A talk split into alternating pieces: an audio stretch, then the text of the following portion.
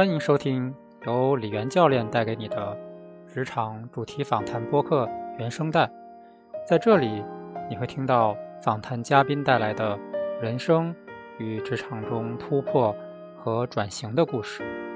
希望带给你启发，并且帮助你活出真实、勇敢和绽放的自定义人生。今天的访谈嘉宾 Cici。之前在原声带做过两期访谈，这一次他带来的故事可能会有些出乎大家的意料。十月的一个周末，我收到 C C 的微信，他说他要办一场生前告别仪式，因为我们不在一个城市，所以他希望我能够给他写一段话。就是如果我在场参加这场仪式的话，我会对他说什么？于是后来就有了我们这次的访谈。接下来就请收听 C C 的这一段奇妙的经历。各位原声带的听众，大家好，欢迎来到新的一期访谈。今天的嘉宾是之前来过原声带两次的 Cici 哈。那我们今天又有一个新的、不同的故事，想让 Cici 来给我们介绍一下最近的他的一段有趣的经历哈。简单来说，就是 Cici 为自己办了一个生前告别仪式。那这是怎样的一个经历呢？我们。呃，在接下来的时间就请 Cici 来介绍一下。啊，我再简单介绍一下 Cici 哈，因为可能呃有还有很多听众是第一次听 Cici 的分享。CC 目前在幼儿园做一名啊幼儿园老师，但是他是一个非常特别的幼儿园老师。我跟 CC 在很多课程上都相遇过，而且 CC 对于自我探索还有自我成长是非常有非常大的热情。然后他也是一个特别热爱幼儿教育的幼儿园老师，他在这个行业里已经工作了超过十年哈。呃，原声带的听众们，大家好，我是 CC。为什么想要办告别仪式？我我想先讲一下我近期的一些状态吧，嗯。可能这样会更好理解一些。前面两期这里面有一期讲到是抑郁症的一些状态。那目前呢，呃，我包括昨天还去看了一些之前的一些留言，我觉得让我还是挺感动的。就是我现在的状态也很很好一些了，比如说，呃，已经停药有一年的时间，而且这一年以来我的睡眠已经。步入正轨了，所以我觉得这是一个特别值得庆祝的事情。嗯，然后也希望大家放心。至于为什么呀？想要去做生前告别仪式，好像我是在最早的时候就意识到，好像告别其实对于我来说经常发生，可能对于每个人来说也经常发生。可是我对它却是非常非常陌生的这种场景。嗯，因为我是九零后，也是也是出生在农村里面。从最早的时候呢，刚出生没几天，然后就送养到呃另外的一个家庭，其实这个就已经是一个一个开始的一个分别了啊。呃，然后呢，然后小的时候呢，就会寄养在不同的生活的家庭里面，比如说阿姨家、姑姑家、奶奶家、外婆家等等这些。短的时间，我记忆当中半年更换一次家庭，长的话可能就两年这样子，嗯。然后直到后来自己能独立了十几岁了之后，然后自己就独处，嗯，然后再到后面就是去更换城市，再到近五年前就是奶奶离开，然后再又爸爸离开，再又爸爸离开一年之后呢，我大伯又马上又一年以后就去世了，所以我就觉得好像我在面临告别的这个话题上面。还是挺需要去做一些什么事情的，嗯，然后也是基于我自己对之前的一个回顾吧，我觉得也是在向我的过去做告别，嗯，然后向我之前留下的一些遗憾去做告别，所以我我就想重启我的生活，大概是这么一个想法和对生活的一些期待，嗯，那你是怎么知道有这样的？仪式存在，因为你说对分离或者说告别有这样的一个情节哈，嗯，但并不是说每个人会想到会做这样的一件事情啊，在生前做一个告别的仪式。是，那这个这个机缘是怎么产生的呢？嗯，其实最早的时候呢，是听过一个此念的一个视频号，他采访过那个就是清华长庚医学院的那主任叫陆桂军，然后我知道他是在做临终关怀和安宁疗护这一相关的一些工作的。之前他也讲过很多这种生命探索和死亡教育的一些话题，然后那个时候我就觉得。哎，就是死亡教育原来其实它还是蛮缺乏的。然后又从你的那个原声带里面听过，嗯，一期就是 Joy 的那个安宁疗护的那个，对那期节目里面，我就觉得还蛮有意思的。然后后来我就搜到了，就是安宁疗护，其实包括北京也有安宁疗护的这种协会，然后深圳也有。然后搜到公众号之后呢，我就去看了一些文章，刚好在从北京学习回来之后的周末，然后就周五的晚上，然后到周日这两天，然后就刚好有一个就是生前预嘱的这么一个活动，然后也是他们协会组织的，所以我就参加了这个活动。对，这个参加要提前报名吗？还是说怎样？对，是需要的，就是他会发一些呃公众号的一些文章，然后自己填好信息，然后就可以参加活动了。然后活动是免费的，对。嗯，那你是怎么成为这个告别仪式的主角的呢？其实我我当时周五的晚上下了班，我去参加活动的时候，我是不知道有生前告别仪式的，也也没有公布。就是晚上上完课之后，然后那个老师说有那个生前告别仪式的。嗯，这个活动，然后大家愿意报名的话，可以来参加报名。我我当时其实我在看那个陆桂军老师的这个采访的时候，我我其实一开始会感觉还有挺有趣的，然后有人能够这么大胆的去做这件事情，而且好像他是用自己来做这件事情，所以我我当时其实好像在想说，嗯，好像也不太需要。要别人配合什么，就是自己做可能会好一点。嗯，然后后来呢，老师说只有两个报名的机会，是因为周日的上午要做两场，其实两场就已经非常大家非常辛苦了，就是情绪啊等等，还有那些能量，其实还是挺需要的。当天晚上其实报名的时候我没有去报名。但是呢，下了课之后呢，我就去旁边听了，然后大家就是了解了一下，就是生前告别到底要做什么，还有哪些同学想要报名的。本来是有四个人报名，然后呢，其中另外两个小伙伴就退出来了。他说：“那还是你来吧。”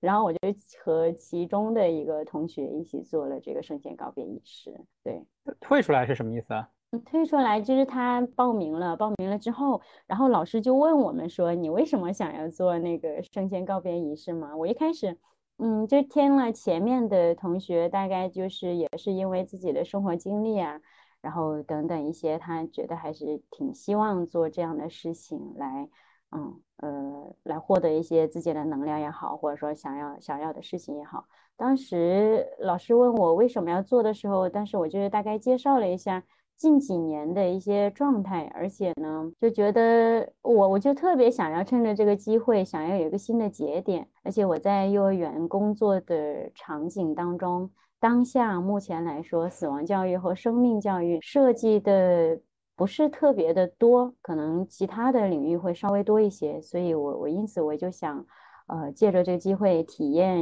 一下这个呃生前告别仪式是怎么样去做的，而且就是希望通过这个机会看看能不能有一些对生命、对生活、对死亡有一些新的认识。所以后来我就决定来参加对这个生前告别仪式。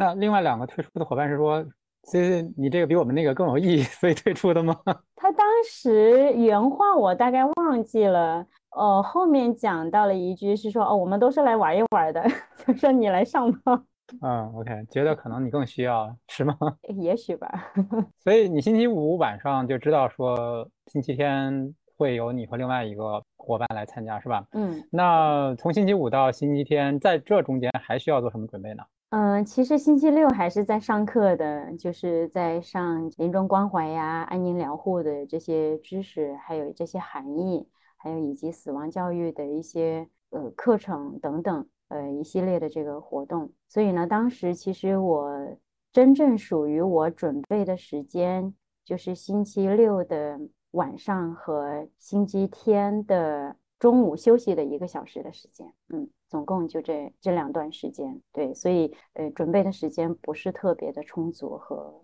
和很长。对。对，星期五晚上听到了这个消息之后，当然我在想，然后我也在搜网上的资料，就是看看呃，有就比如说之前陆桂军老师他是做的什么样的形式，然后还看到 B 站里面有其他的小伙伴做的这样的形式，但是不多。目前我搜索的资料里面没有很多。嗯，所以你这个你这个死亡教育或者说这个活动是两天一晚吗？是吗？嗯，应该是哦，星期五、星期六两天两晚。那在这个准备的过程中。有什么是需要别人帮你准备的呢？好像别人帮不上什么忙。当时，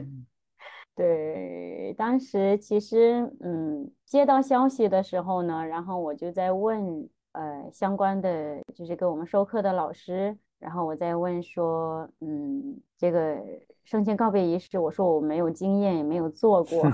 然后我说，我说应应该。做成什么样子，或者有没有一个什么固定的流程也好啊，或者说有一个抓手，有个视频给我们看一下也好。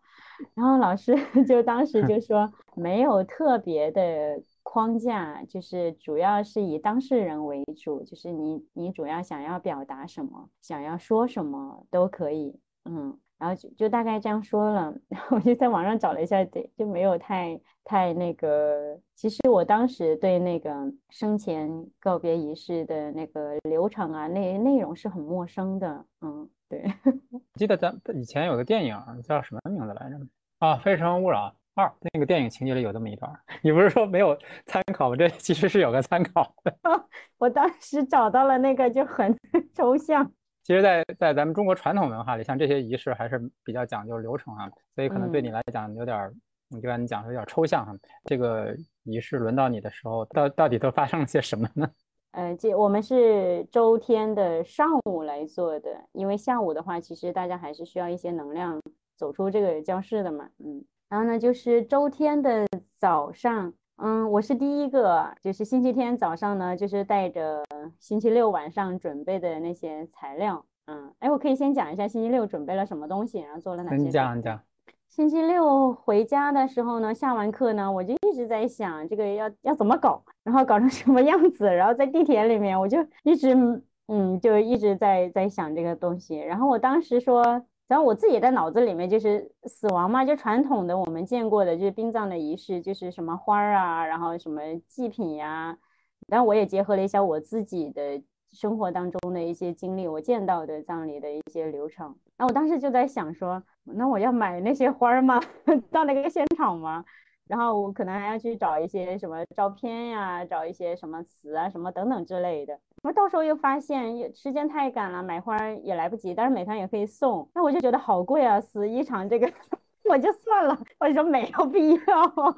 然后还有那么多的花，但是我在网上当时搜那个视频是有人给他献花什么的。然后呢，我就说那那我要不我再想想。然后来呢，就晚上就回家了之后，我就先去打了那个照片。然后还有一些词，然后就是我自己在电脑上编辑好，就是 C C 同学的生前告别仪式，嗯，然后什么 C C 同学什么一路好走，还是什对，就这些，然后还有什么放在我那个照片下面的，就类似于墓志铭的那句话，就是谢谢你带着勇敢和爱来过这个世界，世界因为你来过而美好，就是这一句话，然后呢？我都已经编辑好了，就放到手，然后发送到手机里面去照相的那个地方去打印。嗯，啊，我我选择了一张照片，其实是当时是有三四张，然后我问了一下大家，大家喜欢哪一个，然后我综合一下我自己的想法，然后就选择了一张还蛮就就我自己也蛮喜欢的照片。然后哦，然后选过去之后呢，去到那个打印店，我说 打印照片，然后那个对方就一个小伙子，然后他说你打印多大？我就当时我就很快，因为我很着很着急把那个事情做完，时间不多了。我说打印那个一项大小就好了。然后我就因为在手机上在翻翻翻翻各种东西，我没有来得及看。他愣了一下，嗯，他好像又看着我，又很想问，又不好意思问的那个表情。然后他啊，然后他就赶紧去打了，然后就打了一张嗯 A4 纸的那个大小。然后又打，然后发给了他好几个文档，就是就是刚刚那几个字，然后编辑好了一一张一个字一个 A4 大小那种大小，那么大，对，嗯对，然后就觉得那个场地其实也蛮大，然后也也能够让别人能够看得清楚。然后打印完了之后呢，我就拿着那个照片和那些字回家的时候，那个心情是有点不一样的，和去打照片的那个路上是完全不一样的。我当时就觉得很想把那个事情做完。当我真正的把那些东西打印完了之后，拿在手里的时候，其实还是有一点点，就感觉我我就真的在问自己说，如果我今天晚上挂了之后 是什么样子？就是我这个事情好像就是真的在为真正的去世而准备的那种感觉，嗯嗯。然后后来。嗯，我还在想说，因为它是一个生前的告别仪式嘛，所以就是大家最后结束的时候，我不太希望就大家带着那种太过悲切和这种耗能的这种能量去结束这个事情。然后我又在想说，我就想起来了，我们在老家的时候，其实殡葬结束了之后，是有亲戚和家人，还有其他的慰问的一些家属是需要来到家里吃饭的。这个环节，然后还有一个风俗，在我们那边的风俗是说，谁吃的最快，然后走的最快，就是往生者，就是给他的福气最大等等之类的这种 说法。所以，对这当时其实我爸爸去世之后，我对这说法是非常的荒谬，而且我也没有办法改变这个。真其实那个时候我也是很难理解的。但是呢，我我当时就改了一下，大概改了一下这个用意和寓意。我当时就还去买了一些花生，给到就是结束之后要给到这些嗯在场的朋友们。然后我就在找花生的寓意，其实花生意味着生生不息、平安顺遂，然后等等一些美好的一些寓意对。所以呢，因为花生也比较好带，所以我就带到现场，等嗯活动结束之后我就发给大家。我还准备了一套衣服，就是。我很喜欢白色，就是干净的纯色的东西。然后呢，穿了一套就中国风的那个衣服，然后那那个白色的衣服，然后就就第二天早上就穿过去的。整个的经历和过程，我自己在准备的时候，我自己觉得我是在一边准备着，一边在体验和真心的去感受着那个自己的准备这些东西的感觉和。和这种想法还有状态，我觉得那个过程，我自己觉得到现在想起来，我觉得还是蛮值得去体验和尝试的。那最突出的感受是什么呢？星期六的晚上，啊，突出的感觉，我我就是当当时的时候呢，嗯，好像我我很少这么认真的对待过自己，嗯。嗯，我觉得这个是很让我周六的那天晚上是让我觉得我自己真的跟自己在一起的这种感觉。就是我做这件事情，当时我在想说这个花儿怎么办呀？要不要花儿啊？然后别人需不需要给我送花？什么写什么字的这个时候啊？对，然后我当时就是觉得说，哦，还有一个想法就是我曾就是爸爸离开的时候是其实是疫情，然后政府通知说不让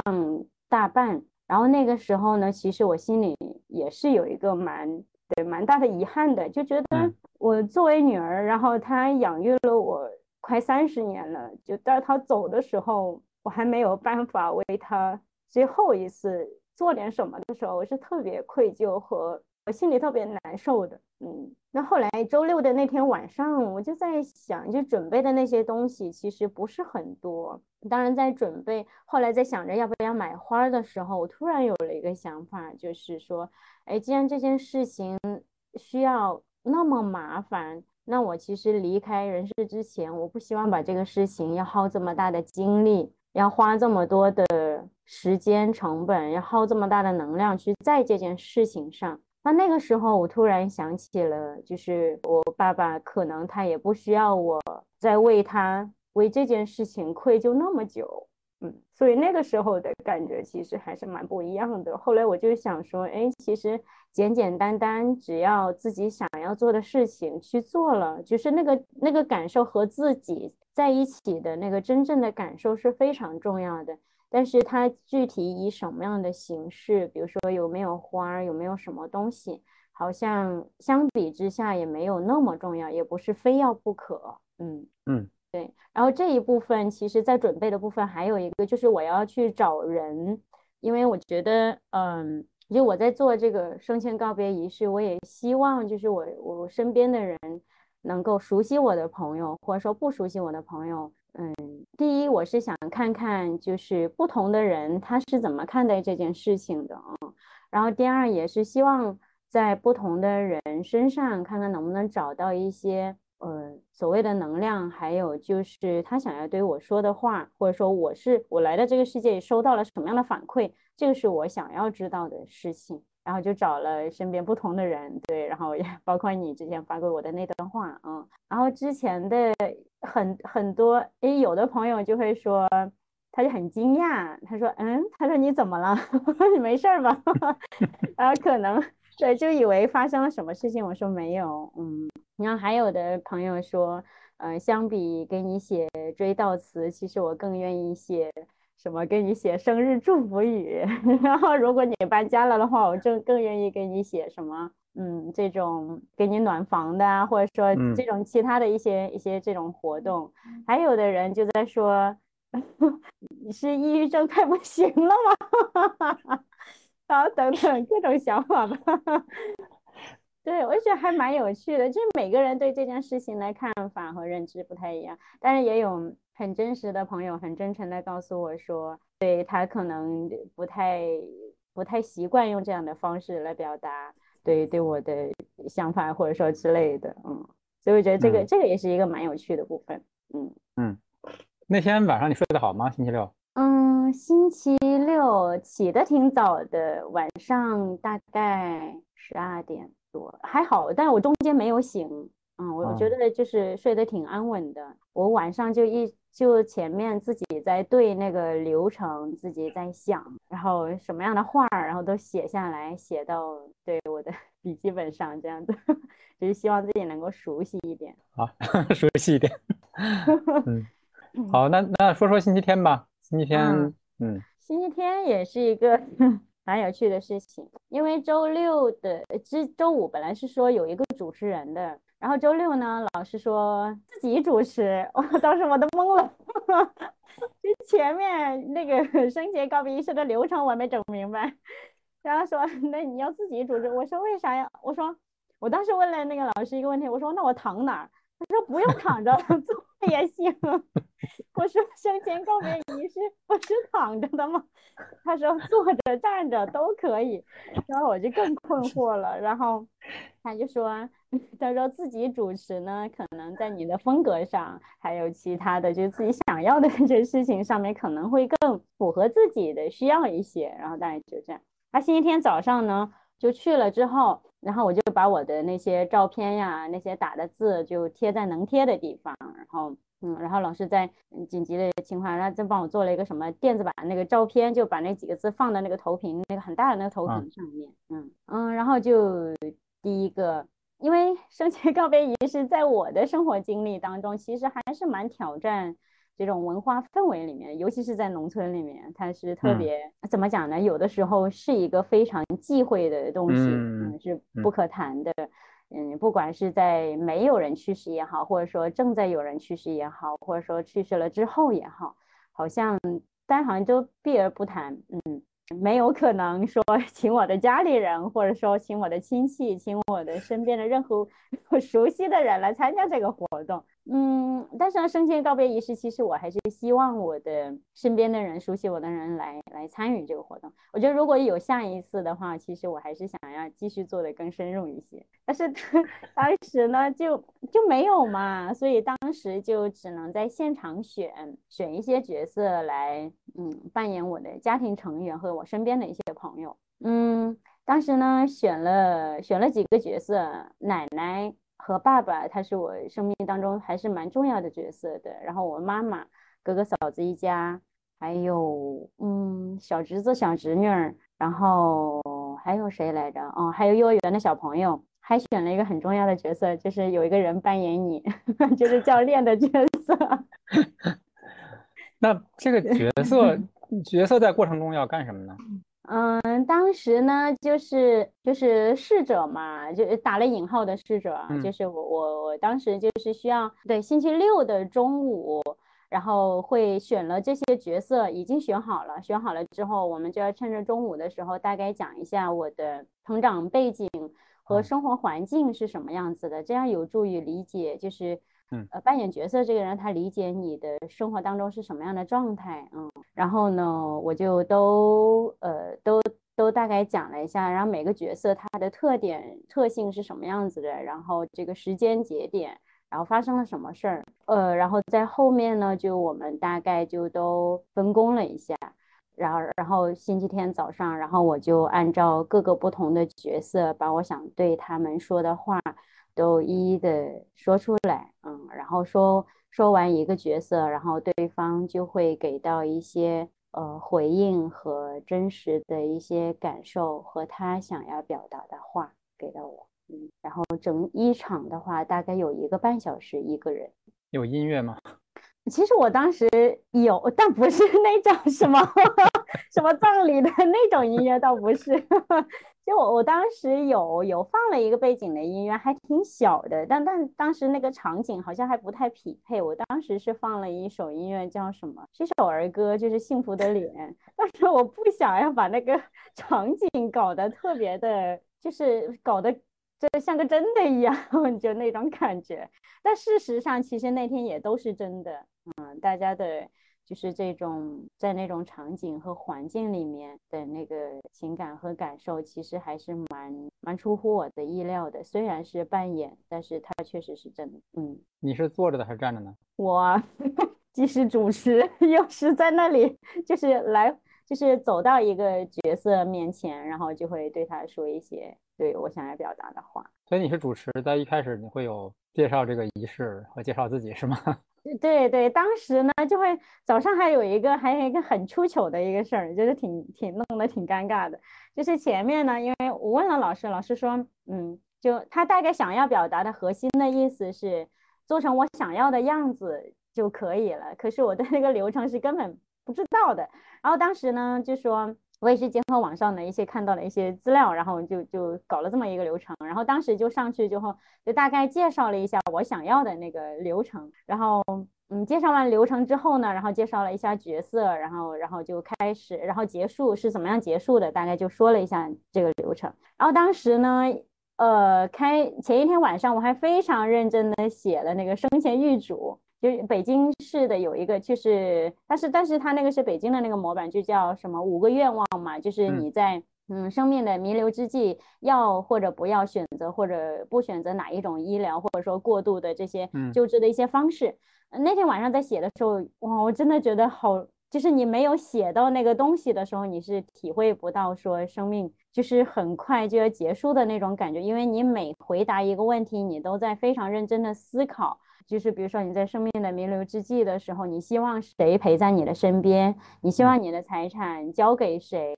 然后你希望你的这个过度的医疗是要还是不要？然后做什么样的安宁疗护等等一系列的一些事情。然后我还把这个当场其实是有安宁疗护的工作人员，还有这个会长，还有还有那个律师。还有等等一些相关的一些工作人员，当然我早上还请了，说我把我的生前预嘱给到那个律师。我当时设想的流程就是前面是有一个讣告，然后讣告完了之后呢，然后就那个律师会宣读那个生前预嘱，然后再开始这些。然后在开始的时候，那个老师说，那个老师说停，等一下，然后然后他就在跟我解释说，呃，生前告别仪式呢。就是代表的意思，就是你生前在做这个事情，还是还活着的啊，所以这个也是很对，很能够真实的看出。其实我对这个是不太清楚的，不太了解的啊。然后我以为是是那样子的，因为 看到了网上的是那样，然后我就对搬过去了。然后后来呢，那个律师也说，就是生前预嘱是不拿出来宣读的啊。然后这个指生前预嘱的作用是指在呃还没有离开的时候问。呃，问这个人就是他需要什么，需要做什么，要尊重这个当事人的这个意愿，但是不不会是像这种场景下去宣布的。通过这两个流程，其实也就是我我在这个过程当中学习了，就是对于生前告别仪式的认识和理解。嗯，对，就是生前告别仪式，就是不是假装死了哈，而是你就是生前。对对对，是的，是的，对，其实那个就是活着的。所以，所以老师打断你，直接进入后面的流程是吧？对，然后老师就会在帮嗯帮前面澄清嘛，对，然后就解释说这个事情，呃，它的意思是什么，什么样的含义，嗯，因为他们做这这种。呃这种协会，其实也是为了帮助这个对大众去了解什么是呃生前告别仪式，然后生前预嘱这一系列的东西都是在学习的这个范围之内的。那还记得当时怎么开场的吗？就是前面这些环节过去正式开始的时候，早上的时候呢，就就邀请所有的我我选的这些角色，选的这些角色，然后就上台，就是大家都有椅子嘛，然后坐坐好了之后呢，然后我就上台，就先先想对谁说话，比如说我是我是先先对奶奶，然后。后面的忘记了，好像是对妈妈、对哥哥、嫂子、小侄女、幼儿园，然后最后才是爸爸。嗯，好像是这个流程。呃，然后呢，这几个角色当中的每个人说的话都不一样。奶奶的时候呢，其实我是更因为更早，其实也是有遗憾的，就是唯一的遗憾就是我一直在嗯没有放下那个事情，就是我忘记了，大概是五年前放寒假。回家的时候，当天晚上，我妈其实跟我说了一下，说你要不要去看看奶奶。然后我说，其实我不是不想去看她，我是害怕，我是非常害怕，就是看到奶奶躺在病床上那种特别瘦小的那个样子，然后看到她看到我的时候那种难过的样子。然后我就跟我妈妈说，那就那就明天去吧，明天我跟你一起去。然后第二天呢，是因为我们。村里面就是有人办酒席结婚，因为村子特别小，都需要人手帮忙，所以大家都去帮忙去了。我第二天早上去河边去洗菜，我就接到我爸爸电话，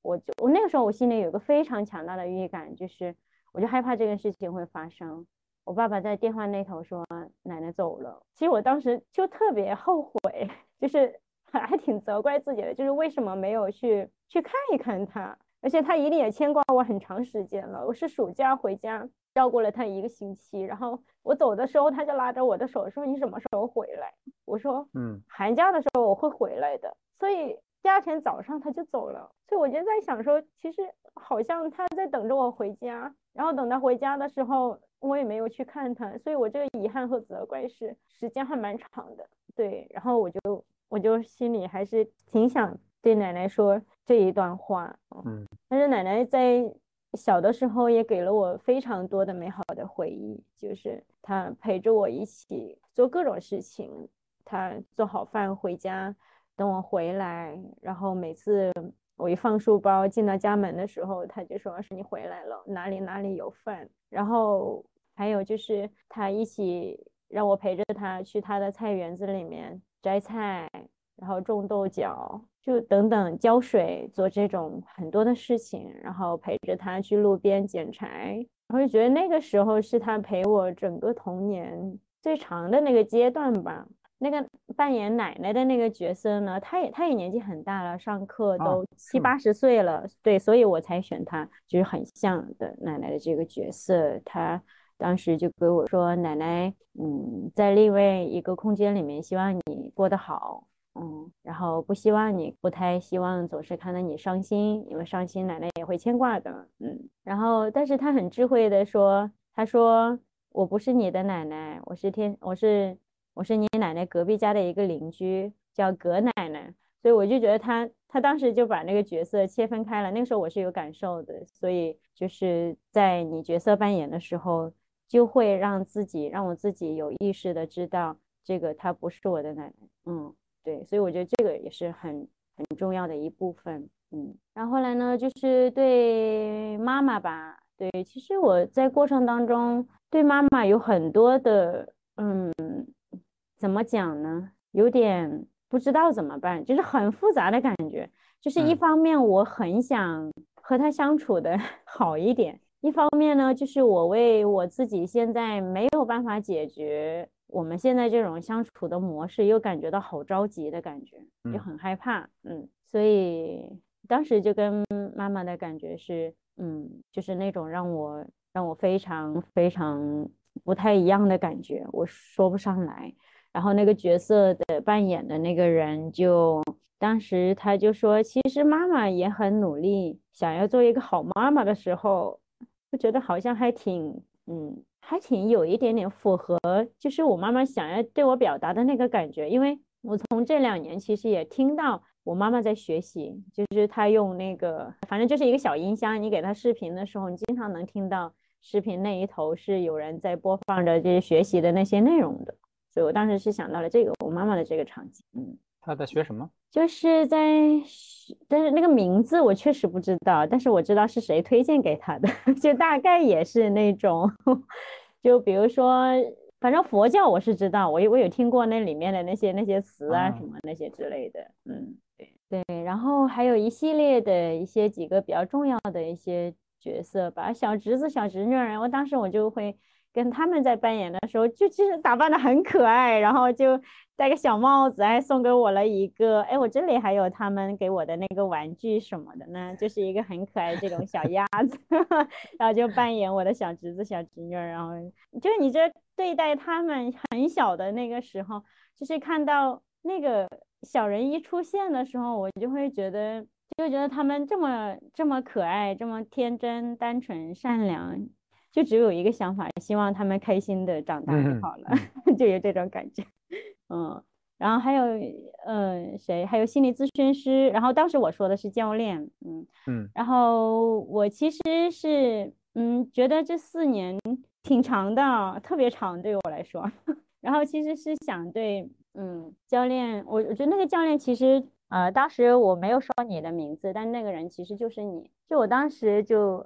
就说。这四年的时间特别漫长，也非常的不容易。但是在我的生活的经历当中，他扮演着一个非常就是能让我找到找到生活希望的那么一个人。嗯，这希望的意思是说，总是在我有这种困惑和在我在我就是那种特别难以度过的那个时刻，总有那么一个人会。会出现在我需要的时候，会给我一些精神的力量和支撑。我真的其实不太敢想象，这四年的时间里，如果没有这个人在，或者说没有这个角色在的时候，我会发生什么？我会是什么样的状态来度过这个四年？或者说现在有没有我，我也不太确定。嗯，所以我我当时就会觉得说，这比其实除了父母的角色以外，生命当中应该是没有。任何一个人比这个角色是更重要的，嗯，然后当时呢，当时那个对，当时我我就会觉得说，这个人在我的心里其实是蛮蛮让我产生敬畏的心理的，嗯，然后但是那个角色的扮演者就就他也我我不太，但我现在还没有问他，所以我不太知道，但他。我跟他交流对呃对话的时候，他是坐着的，就像做心理咨询的这样的姿姿势，然后对，就是就是表达一下，就是对我的这种是嗯看法，因为之前前面已经讲了我四年经历了什么，然后他也说嗯这四年来非常的不容易，而且你一直在做这种自我探索的这个呃功课，所以觉得你还是一个。非常非常有力量的女孩，就是大概原话不是这样的，但大概意思是这样。嗯，你你刚才这么说，我是在想，嗯，就他不见得一定是我哈，就是有这么一个角色在，他对你的精神上面的支持，嗯，就好像说有的时候我们做教练，我们会想象一个智者哈，嗯，那你如果说真的有这么一个人，他在这个你最重要的阶段扮演一个智者，他对你的意义，嗯，其实远远超过怎么讲，嗯，就他他不是只是说。我希望带给你的意义，它对你自己而言，它已经超过我以为我能带给你的意义，应该是这么讲。嗯，所以，所以实际上你也可以说，你对我在这个四年里扮演的角色，实际上你把你自己的力量也放在他身上，要重新再回给回回馈给你自己，这也是一种智慧。哎，这个是我没想到的，挺好。嗯，所以我觉得这这真的很很很很不一样，而且。太奇妙了，而且很很了不起。我是觉得这个四年的这个时间，嗯，对。然后接下来就是小朋友吧，小朋友就是和我的小侄子、小侄女基本上都都差不多。然后扮演那个小小朋友的那个角色，就会就会像平时的小朋友，他会问我说：“你平时和小朋友做些什么？”我说：“什么都做呀，喂他吃饭，陪他玩儿，然后什么，还有对他。”有这个游戏什么之类的，然后他都会问我，然后他们就扮演就幼儿园小朋友，说我有个男生就说啊，我是那个谁谁谁，我想扮演一个奥特曼，然后你听说你要去到天上了，但是你要答应我，你去到天上之后还要继续陪我玩这个什么什么游戏啊，然后等等，就差不多就是这个样子。然后对，嗯，嫂子也有，其实我对我嫂子在这个过程当中有很多的感谢。嗯，我觉得我我对我嫂子是有一些尊敬的，就尊敬的意思不是说她在职位上或者怎么样，是因为她在于她也是九零后，跟我。是同一个年代的人，她是在我们的村子里面。我的观察就是她为这个家庭的付出，还有就是她在我们家里面承担的一些东西，我觉得她超越了她这个年龄段对于家庭的付出和嗯和存在。嗯，就是你比如说他他自己带孩子呀，小侄子小侄女都是他自己带。而且对于他来说，他已经为两个孩子，就是没有，就是在在自己的职业上是放弃了很多的。所以我觉得我嫂子在这个一个的家庭里面，既对孩子有这么多的陪伴和照顾，而且对我父母来讲，他做出了比我更多的东西。因为我是女儿，她是儿媳妇儿，而且她在里面做的事情虽然是很每天很平凡。很这种看似简单，但是她都不厌其烦的去做这件事情，是非常非常的不容易的。嗯，那也不是每个人能做到的。而且，就像年轻的女孩子，你说谁愿意天天在家里带孩子，然后做饭，围着这种锅碗瓢盆转？我觉得没有人愿意的，我也不愿意。对，嗯，所以我觉得我我在我嫂子身上又看到了不一样的这种特质吧。就包括我们村子里面的人，我觉得没有一个人能做到他这个样子，所以这也我觉得这也是为什么就是我跟我嫂子之间的关系还是蛮好的这个原因，嗯，然后最后呢是讲到爸爸，嗯，我在一开始的时候为什么把爸爸放在稍微后一点的位置，是觉得他离我其实还蛮近的，嗯，虽然。马上就快三年了，一月份就满三年，但是好像就觉得他离我很近，好像有的时候比他生前在的时候，我更能就能感受到他离我越来越近的这种感觉。当时我是想，我是对他说，呃，谢谢他在那个年代选择了养育我，因为在那个时候，其实，嗯，在那个计划生育的时候，我就是因为是女孩，所以被送养。在送养的，在养育的过程当中，也有一些声音出现，说，嗯，她是一个女孩，然后，然后她可能养不活，然后很小，然后我听我妈说，她见到我的时候特别小，然后身上还生病了，还烂了，就是，那小时候总是生病，然后就有人说，要不你把她送到隔壁村哪里哪里去。然后还有的人就是就什么拜佛去看看这个女孩能不能养好等等这些声音在，但是呢，就是我从小的时候呢，我就我爸爸虽然话不多，童年的时候也很少陪伴，也就过年那几天或者说十天最多十天就要分开了，所以我特别害怕过年，因为一过年就意味着过完年就很快爸爸妈妈就要走了，他们就会偷偷的。有的时候选择在在天还没亮，在我们还没有睡醒的时候就拿着包袱，然后要走。然后有的时候呢，就是我们虽然在地上打滚，喊着爸爸妈妈不要离开，但是他们嗯也不得已，就是为了生活需要出去工作。所以呢，就是在面临这些分别的时候，会让我觉得是一个特别特别大的心坎。然后，即便是如此，但是 我依然能感受到，就是爸爸在生活当中对我的一些关注。比如说，我记得读小学还是初中的时候，其实我的学科类的成绩是不好的，对。但是，我爸爸很少说，但是他也说就是成绩不好之类的。但是他每次看到抽屉里的那个奖状，就是比如说艺术类的这个活动的奖状的时候，他就会笑着跟我说：“这个是你做的呀。”他说：“是是你得的奖状啊。”然后我就。就很腼腆的说：“是呀。”然后我就走开了。然后爸爸，我就依然记得爸爸笑着就离开了这种表情。还有在在前几年的时候去黄山旅游的时候，然后就我我现在依然也有能感受到当时那种场景。但是那天早上我们去山里爬山，就去登山，然后我就觉得好冷，然后我就跟我爸说：“我说好冷啊！”那时候我穿了个短袖。后来我爸爸就用手就稍微碰了一下我的手，他大概是想要给我做暖手的那个动作。然后呢，我就当时就类似于这些表达吧，就对爸爸表达感谢，就是而且还有后来选择工作以及选择去哪个城市工作，他带给我的允许和看见，还有就是他总是那么善良，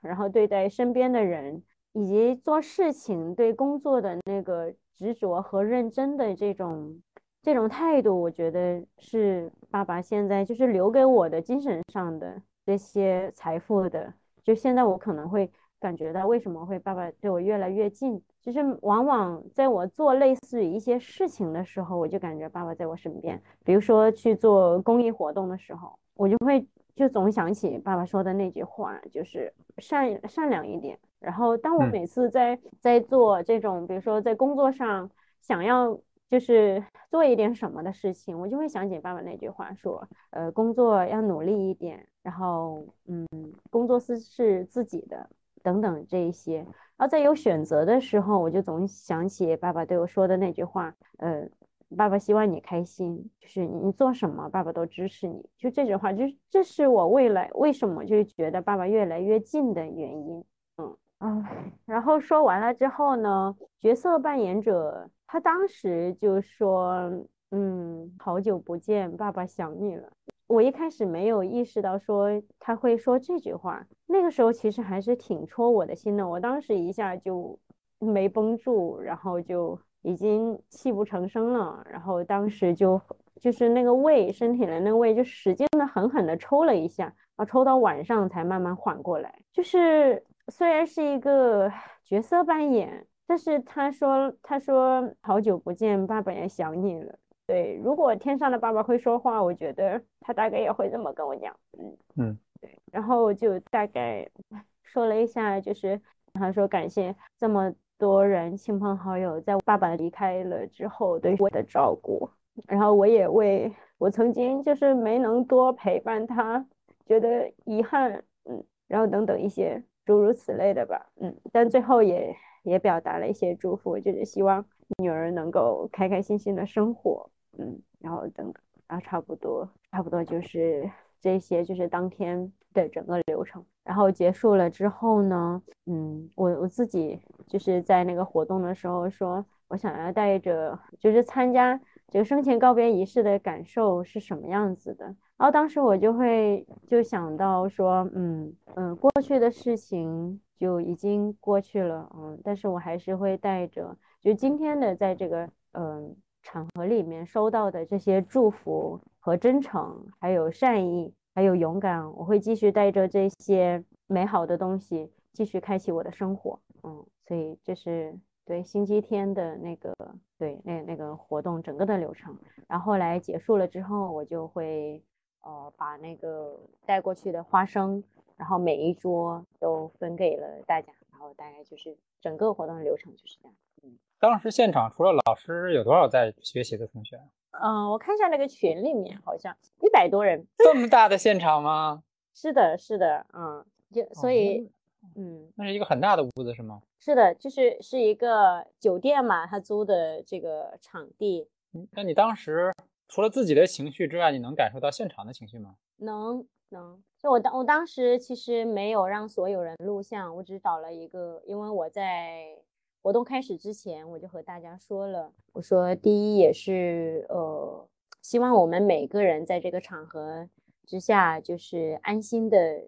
去体会，嗯，这个过程是什么样子。然后第二就是这个照片涉及到隐私，嗯，我说希望还是大家保密，所以我就只邀请了一个工作人员来拍。到后面我去看那个视频的时候，我当时讲的时候是没有感觉，因为自己的情绪波动是蛮大的。看那个视频的时候，其实听到很多在场的哭的这个声音，然后纸巾啊，包括结束的时候，其实我都有看到，就是大家的这种被情绪所感染、所触动的这种场景。嗯，对，然后当时还有一个我同桌的那个那个同学，他比我大，他应该看起来四十多岁这种。他说，他说问我为什么准备这个花生，然后我就大概说了一下我的想法和用意，我说不希望大家就是沉浸在这种哀伤的情绪里面，还是希望给到大家一些嗯放松的一些环境，或者说带着一些能量走。然后我说生花生意味着什么的时候，然后他就说，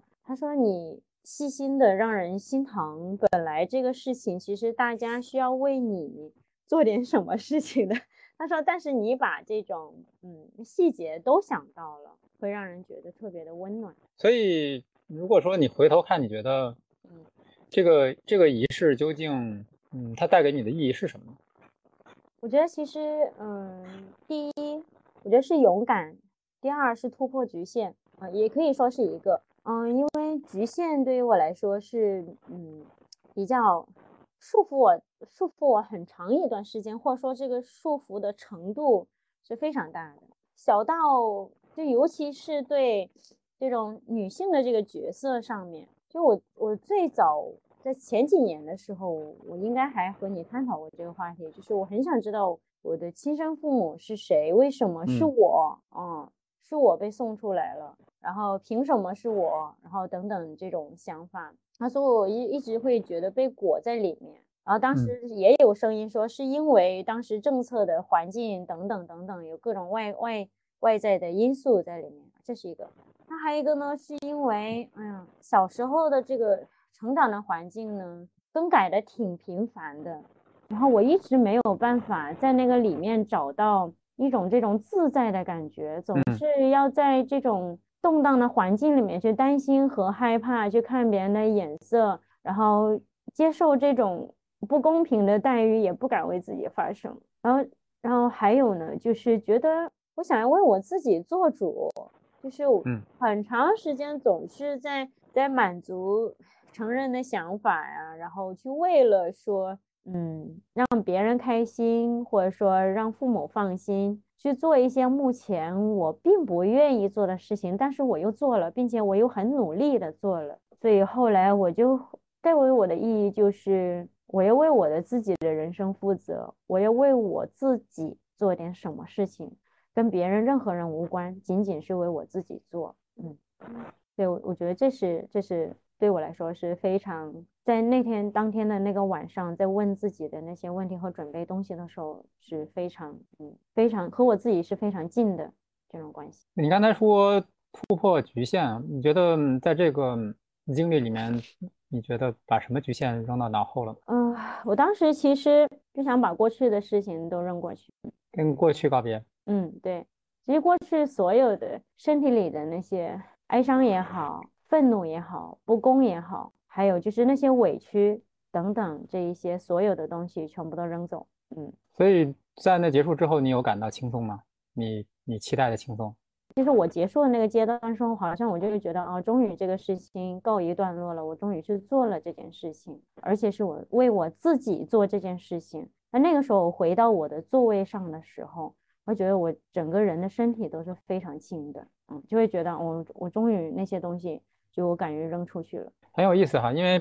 其实，在你刚才描述的过程里面，你你你做的唯一的事情就是跟你所有的身边的人和重要的人说了一些话，就好像你要离开这个世界的时候想跟他们说的话哈。嗯，但是其实你并没有对一个所谓的过去在说话。嗯，但是你刚才讲就是你坐回到座位的时候，你你你感感到。你以前从来没有感觉到的轻松，就好像虽然没有在跟过去说告别，但是嗯，这个告别它发生了。嗯，对，这个就是在那天当下的就是星期，我我觉得可能在告别的时候，不能光看星期天那天早上告别仪式发生了什么，而是要看我从呃从我想要做这件事情时候，其实那个改变就好像就已经想要发生了嗯，然后再包括。就是更离这个生前告别仪式更近的时候，在做一系列的事情的时候，我就每一次在做一件事情的时候，当别人看我，当那个工作人员我说打打印照片大小是一项的时候，他看了我的那个时候，我当时就是心里在想，管他的呢，他也不认识我，就那时候反正就是觉得不需要在意了，你不需要在意别人的任何的眼光，你你只需要做。他只他需要做的工作就是帮我打印照片就好了，我跟他没有任何的关系，我就是要做我自己想做的事情。对，然后在选择照片的时候也是这样，我我只选择我自己喜欢的照片就好了，这个也是跟我自己有关系的。那可能还有还有一两个问题哈，一个是说你星期天的仪式结束之后，呃，感受到了这个轻松，那这感受到轻松之后，你有什么特别想做的事儿吗？嗯。我们那一桌那一桌同学就坐在我们那一组的那个同学晚上就去吃了个饭 大家就就其中有一个同学是没有来，当天上午是没有参加那个生前告别仪式，他就很好奇。他又在问我这到底发生了什么？我说这难道是还要再来一遍吗？我说太消耗能量了。我说让我吃口饭吧。然后后来呢，我们就在那一桌聊得还蛮开心的，就每个人都聊了自己的想法。当时我后来就有一个想法，说等我把生活当中的最后一件事情处理结束了，我一定要向世界就是宣告我的人生上半场已经结束了，就等等这样的感觉。所以我当时就很其实想做的事情应该是。还挺想做一个，嗯，我就暂且把它叫为人生上半场或者前半场的回顾吧，这样的事情，就从从我出生，然后到现在，嗯，截止到现在的这个这个时间节点，嗯，所以我觉得这件事情是我蛮想要做的，嗯，所以这个仪式由你自己来定，我觉得它也有它的道理哈，就是如果说你操心太多在流程上，反而会忽视。那个当下真实的想说的话和感受哈，所以其实仪式和流程本身不重要，而是说你在想究竟为自己说什么做什么的过程中的这个想的过程本身有价值哈。嗯，是的，是的，就是因为他当时跟我说，嗯，没有什么特定的流程或者，所以我就会 在各种想啊，然后结合自己想要的东西，然后生活经历，希望把它做成什么样子，还挺难得的。我现在来看看，就是我做。这个生前告别仪式的时候，你就会觉得，第一好有趣啊！我体会了一个就是少数人能体会到的这种这种勇敢和在这个过程当中享受到的一系列的为自己做事情的这种流动的这种感觉。还有就是，我也通过了这次的活动，就是看到了每个人对死亡的认识和理解和接纳的程度是非常不太一样的地方。嗯，对，呃，还有一个就是说，希望结束之后，后来老师其实还放了很多一系列的这种安宁疗护的一个视频呀，等等之类的。我当时其实，在回顾，嗯，就是自己面临亲人去世的这一系列的亲人走的时候，没有用一个科学的办法，或者说没有人知道怎么样来做哀伤辅导。其实哀伤辅导其实是当时是说有五个阶段吧，并不是每一个阶段都有。就是第一什么愤怒啊，然后第二就是消沉呀，然后还有什么呃否认呀，还有到最后就必须得接纳事实，然后最后才找到就是对于这个新的意义这个阶段，就等等，就每个阶段都存在，但是在每一个阶段里面就没有对这个死亡的这个哀伤辅导这个。这个认识的话，其实是不知道，嗯，所以我觉得也很开心。我觉得我我到了一个就是寻找的其他的一个意义的阶段，就是这件事情虽然是有遗憾，但是其实如果到后面的话，我还我也联系了一些做呃安宁疗护的这种工作坊，还有就是他们学习的这个渠道，因为都是。嗯，首先它是不收费用的，但其次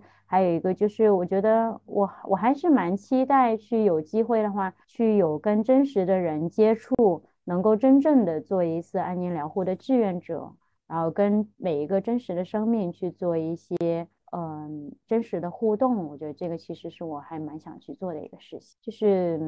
嗯一部分是想说呃。通过行动去跟那个遗憾做告别。第二，也是希望把自己知道的一些东西和自己现在所拥有的东西，能够传递给身边的人，做一些有意义的事情。那你觉得，如果说到时候你真的做一个这个人生上半场的总结告别仪式的话，你会用怎样的一句话来讲这上半生呢？我觉得还是打破局限吧。如果用一句话的话，就是没有什么是不可能的。嗯，对，也没有什么是必须和应该的。嗯，你想到了去做就好了。我我想到另外一个，我觉得在我听你的故事后，我其实看到的是一个被忽视的生命哈。然后你反过来，你要反过来要教大家狠狠的爱这个生命。我觉得这个对比还挺对，还挺鲜明的。就你一开始说忽视的时候，那个感觉，其实我想到了，就是被送养的那个时候。嗯，所以如果我们稍微鸡汤一点的话，就是说从一开始的被忽视，然后你要慢慢的学会自己爱自己，嗯，然后再把这个爱再还给这个世界。是的，是的，我觉得狠狠的爱自己，那个会在当下现在的我来说，会更符合我当下的情境。就是我我现在就是 就睡好觉这件事情特别的在意。就所以，为什么就是我尽可能的，就是呃，希望能够放松下来，然后就是如果说没有做梦啊，或者说睡觉睡得很安稳，我我精神状态就很好，然后我就会觉得，哦，今天的一天是有意义的，然后吃饭也是，然后我就会希望在周末或者说工作日的时候，如果下班早一点的话，我一定会就是很认认真真的慢下来，然后做饭，然后让。对，就是让自己好好吃饭，好好睡觉。所以我就觉得，嗯，这个是还包括就是还有写这个觉察日记，体会自己的这个感觉，所以我觉得还挺好的。所以就好像说是过得更有觉知，或者说你在不管是吃是睡，就是就是在大家看起来稀松平常的事情，你会更就好像那个被憋得太久，突然接触到那个新鲜的空气，要使劲的吸进去。对 对，就是这种感觉，就是觉得，嗯，以前好像一直那么拼命的努力，使劲的，好像希望别人多看你一眼，然后希望别人给你一点许可也好，希望从别人身上能获得点什么，最终都会烟消云散，就唯独你自己和你陪你自己的时候，才是最最最踏实的感觉。我觉得也只有自己。就一生当中，最后陪陪你自己的也只有我自己这个人，就没有别人了。最终都会需要告别。嗯嗯，好，我觉得今天的这段分享也非常触动我哈。然后时间也差不多，你还有什么在结束的时候想对听众送给听众或者送送给自己的话吗？嗯，其实我还挺想说，就是生命教育，就是和死亡教育，并不是说一定要在课堂上完成，就是在生活当中的点点滴滴，就是自己对自己的声音的，就自己对自己的那个珍视和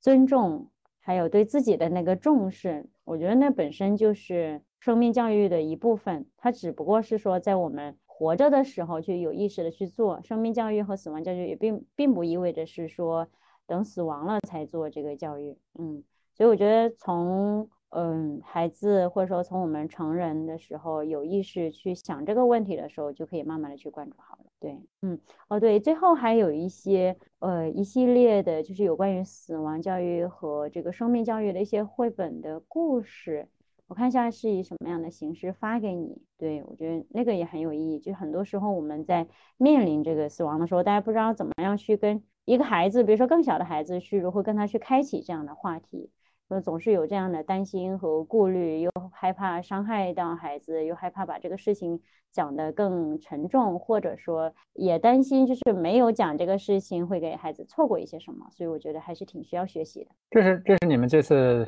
学习呃，学习的时候老师接推荐的是吗？哦，还挺多的。他他当时借了，是从别的地方借了一百四十多本这种类似于这种书，而且我们可以自由借阅，然后借阅完了之后，上课结束了又还给他，然后他列了一个书单这样子。嗯，哦，好的，好的，好的，好，嗯，好，那回头回头那个书单我们可以发在我们的谈话的笔记和公众号里。嗯，好呀。好，那非常感谢 C C 给我们介绍了这样一段奇妙的经历啊，奇妙而重要的经历，也感谢你的勇敢和开放，因为这是一段怎么讲呢？嗯，对，对于就像你刚才讲的，可能如果说对于你自己以前的认知来讲，这是一个匪夷所思的一个尝试。嗯，好，谢谢，谢谢你，谢谢大家，嗯。嗯，好，希望有更多人知道这个故事。好的，今天这期原声带就到这里，欢迎留言反馈、关注、转发，也欢迎关注我的公众号“去活家”，有趣的去，生活的活，理想家的家。期待下期节目与你再见。